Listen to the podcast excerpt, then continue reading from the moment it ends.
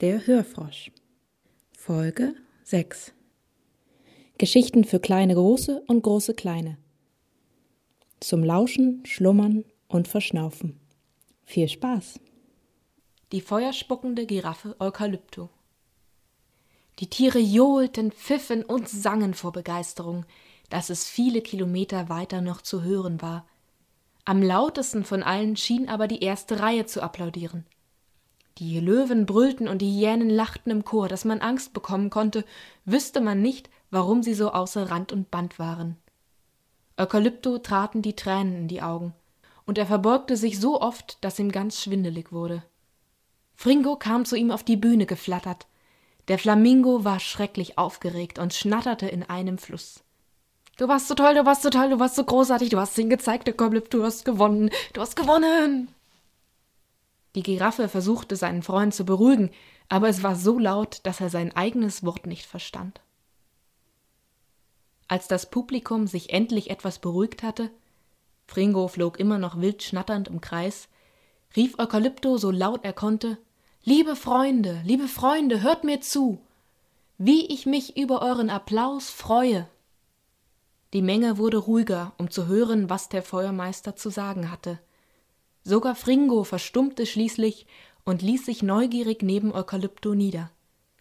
Eukalypto winkte Leonard und Bakira zu sich auf die Bühne, die verlegen ihren Platz neben der großen Giraffe einnahmen. An dieser Stelle möchte ich mich auch bei unseren beiden Jungkünstlern bedanken und um einen großen Applaus für Bakira und Leonard bitten. Die Tiere applaudierten und pfiffen erneut wie verrückt.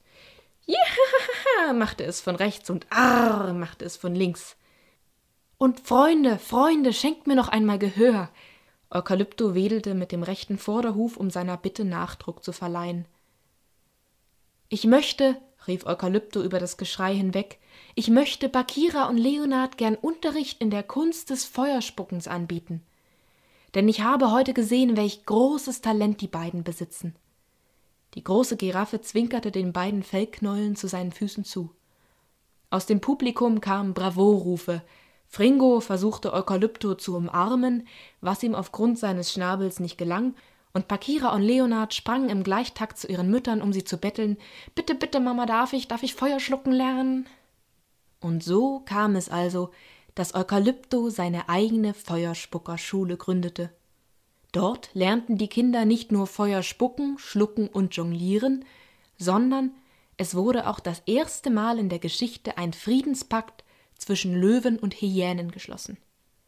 So kam es, dass auch viele Jahre später die Großmütter ihren Enkeln noch die Geschichte von der mächtigen Giraffe Eukalypto erzählten, die Hyänen und Löwen mit dem Feuer zähmte. Vielen Dank fürs Zuhören und bis zum nächsten Mal. Euer Hörfrosch.